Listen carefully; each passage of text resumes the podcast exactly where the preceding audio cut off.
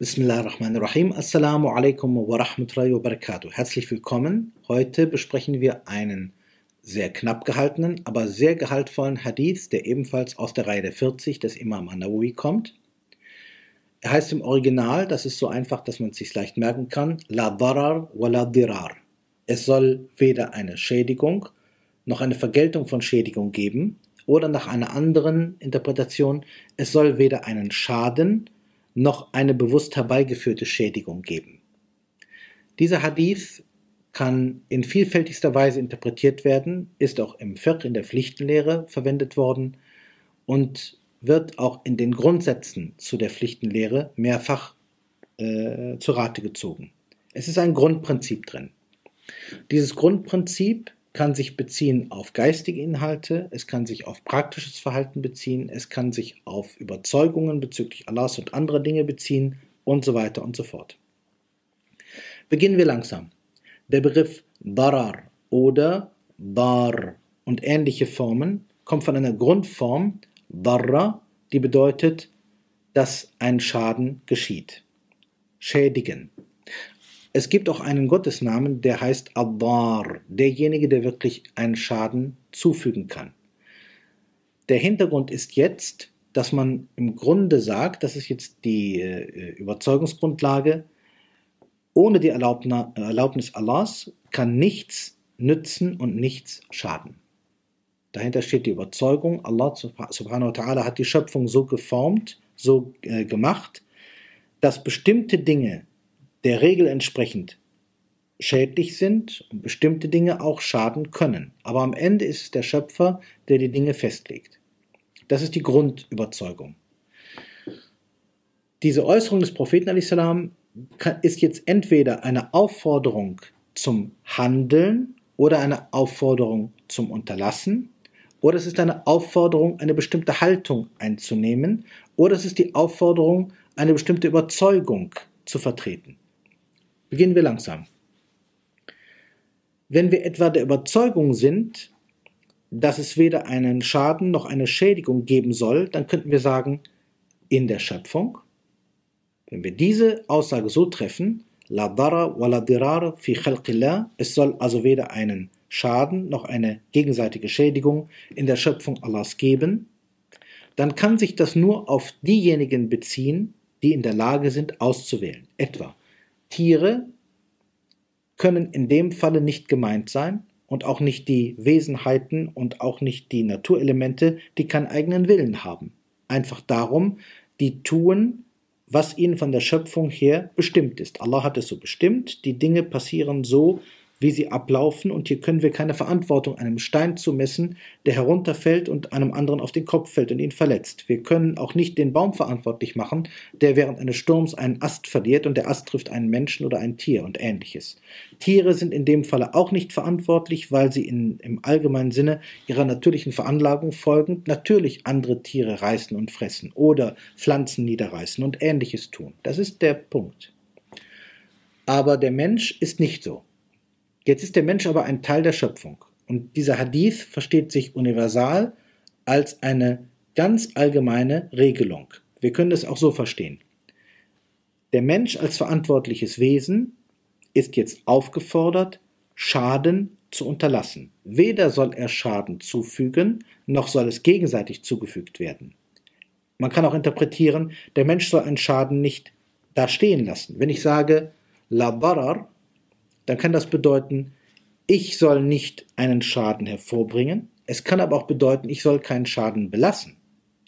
Etwa, ich würde feststellen, dass ein anderer Mensch etwas benötigt. Ihm ist etwas kaputt gegangen. Ich könnte ihm dabei helfen, seine Lage zu verbessern. Er hat quasi eine Situation, die ich als darar, als schadhaft bezeichne. Ihm fehlt etwas. Bin ich nicht aufgefordert, im Rahmen der Möglichkeiten, im Rahmen des Guten, ihm zu helfen? Nach dem Hadith ja. Und man merkt, der Begriff Dara muss gar nicht eingeschränkt gemeint sein. Viele verstehen ihn heute als eine reine Aufforderung wie im Fiqh. Da ist er natürlich auch vertreten, aber das ist nicht die einzige Sinngebung. Ich kann es allgemein sagen, der Mensch, wenn er Schaden sieht, soll diesen Schaden nicht billigend akzeptieren, wenn es nicht sein muss. Wenn ich also zum Beispiel sehe, dass ein Mensch in einer schwierigen Lage ist, die ihm Schaden hervorruft, und ich könnte dabei mithelfen, dass diese Lage aufgehoben oder zumindest gemildert wird, dann heißt es, gebe dich nicht mit diesem Schaden so zufrieden. Und der zweite Punkt, wala dirar, und keine gegenseitige Schädigung oder keine Vergeltung von Schädigung. Aber ich würde sagen, die Vergeltung von Schädigung ist eine kritische Übersetzung, äh, trifft es nicht immer. Das Wesentliche ist bei dirar, es bedeutet im Arabischen gegenseitig.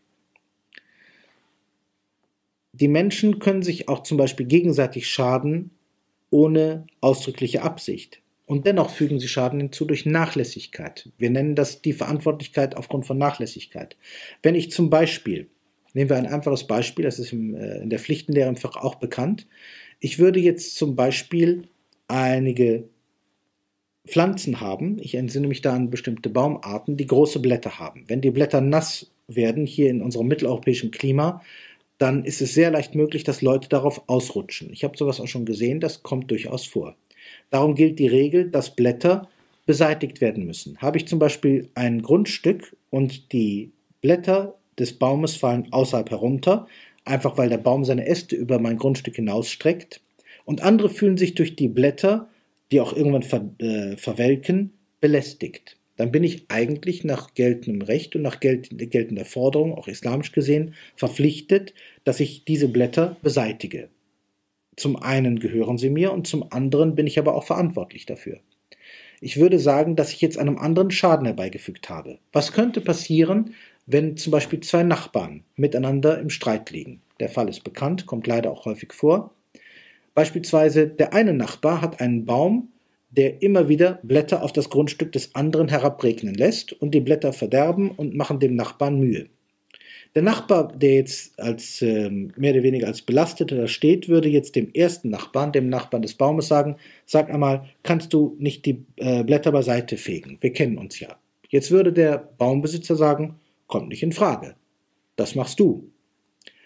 Und jetzt würde der andere Nachbar, der sich als geschädigt sieht durch die Blätter, dem Baum schaden. Er würde anfangen, Äste abzureißen. Und zwar nach dem einfachen Muster, die Äste, die jetzt über mein Grundstück rüberkommen, die säge ich jetzt ab oder reiße ich ab. Der Baum verträgt das aber nicht und wird jetzt krank. Oder ist sogar dabei einzugehen, hat jedenfalls einen Schaden. Und jetzt würde der baumbesitzende Nachbar sagen, du hast meinen Baum geschädigt. Und jetzt geraten die beide darüber in Streit. Oder ein anderes Beispiel. Das ist auch bekannt wenn wir jetzt zum Beispiel einen Fruchtbaum haben, einen Apfelbaum sagen wir mal zum Beispiel, dann ist die Frage, wem gehören denn die, Äst, die Äpfel, die an den Ästen wachsen, die über das Grundstück des baumbesitzenden Nachbarn rüberwachsen. Und jetzt würde zum Beispiel der erste Nachbar darauf bestehen und sagen, alle Äpfel, die über das Grundstück hinausgewachsen sind, die also auf deiner Seite liegen, gehören mir auch, denn es ist mein Baum. Ich sorge für den Baum, ich habe ihn gewässert, ich habe alles andere gemacht, ich habe ihn gepflegt. Entschuldigung, das ist meins. Und der zweite Nachbar, der Nachbar, auf äh, dessen Gelände jetzt einige Äste mit Äpfeln rübergewachsen sind, würde jetzt sagen, Entschuldigung, aber dein Baum wirft auch Blätter. Ich habe im Winter auch den Dreck davon. Und es ist ganz logisch, dass mir eigentlich auch die Äpfel gehören sollten, die hier rübergewachsen sind. Darüber würden sie jetzt in Streit geraten. All diese Fälle machen deutlich, der Hadith, der von Dirar spricht, von gegenseitiger Schädigung, betrachtet die Beziehung von Menschen, die einander entweder positiv entgegenkommen können oder darauf verfallen können, einander Schaden zuzufügen. Beide Fälle werfen jetzt bestimmte Fragen auf. Und das ist im Propheten Hadith auch irgendwo gesagt. Die Grundsituation des Lebens ist Bedürftigkeit. Wir alle sind bedürftig. Nahrung, Kleidung und andere Dinge.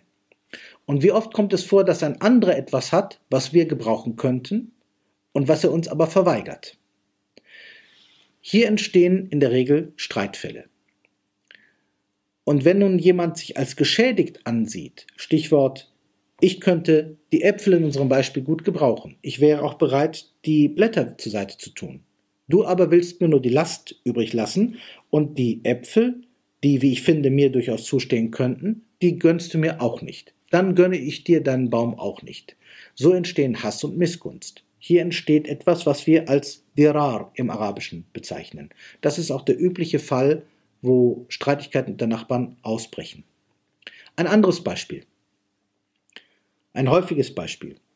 Jemand, der mit uns verknüpft ist, tut etwas, was uns in Probleme bringt. Parademäßig ein Kind zerwirft einen, mit einem Stein oder zerschießt mit einem Fußball die Scheibe eines Nachbarhauses. Was passiert jetzt? Sinnvoll wäre, dass man sich eigentlich mit den Nachbarn einigt. Was aber, wenn das nicht passiert? Oder was zum Beispiel, wenn der Nachbar in Eigenregie äh, äh, sich äh, übel unserem Kind gegenüber äußert und jetzt stehen im Grunde Recht gegen Recht. Und das führt jetzt zu Unrecht gegenüber Unrecht. Viele Nachbarkeitsstreitigkeiten entstehen so. Wenn man aber eine gute Grundhaltung hat, dann sagt man, wenn das nicht mit bösem Willen passierte, dann ist das ein kleiner Unfall, dann ist das ein Missgeschick. Man wird sich da unter guten Nachbarn einigen können. Dem Propheten schwebt also bei diesem Hadith nicht unbedingt nur etwas Formales vor, sondern es geht eigentlich um ein gesellschaftliches Konzept. Das heißt, eine Gesellschaft, die geprägt ist zumindest durch gegenseitiges Verständnis und ein vernünftiges Verhalten, will sowohl Schaden wie auch gegenseitigen Schaden nicht. Weil es am Ende eine schlechte Situation für alle ergibt. Aus zwei Gründen heraus.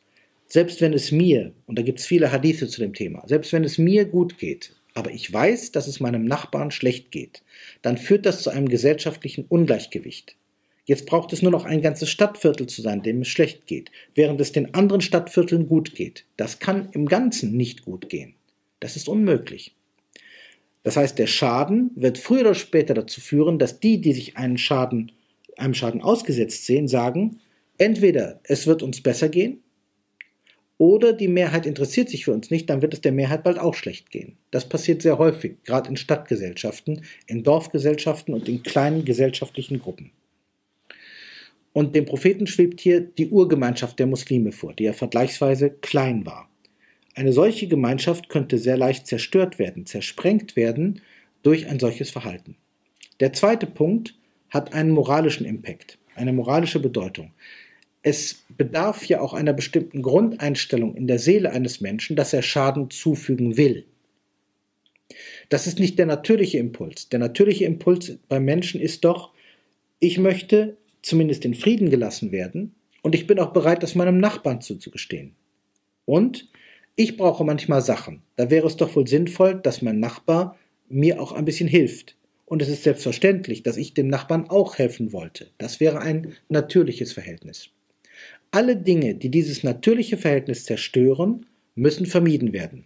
Heißt, der Prophet sagt hier im Grunde, salam, wir reden nicht über das formale Schaden und Schaden wollen, sondern wir müssen eigentlich alles vermeiden, was zum Schaden hinführt und was zur gegenseitigen Schädigung führt. Denn er sagt, la darar. Diese la-Form ist eine sogenannte absolute Verneinung. Damit bedeutet es nicht nur die Sache selbst, sondern alles, was damit verknüpft ist. Das ist analog zu sehen der Shahada, die hier indirekt mitschwingt. Wenn ich sage La ilaha illallah, dann meine ich damit nicht nur eine konkrete Gottheit, es gibt also keine konkrete Gottheit außer Allah, sondern ich sage auch, es darf für den Muslim auch nichts geben, was er an die Stelle eines Gottes setzt.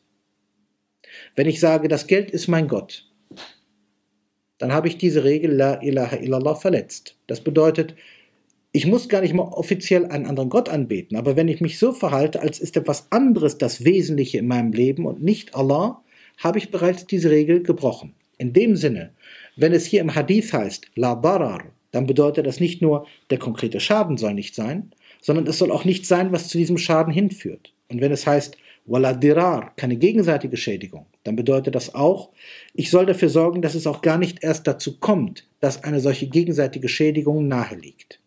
Das ist also ein Hadith, der vom Formalen abgesehen Gesellschaftsbedeutung hat und der im Grunde dahin zielt, das Zusammenleben der Menschen gut zu gestalten. In diesem Sinne verabschiede ich mich auch mit Assalamu alaikum wa rahmatullahi wa barakatuh.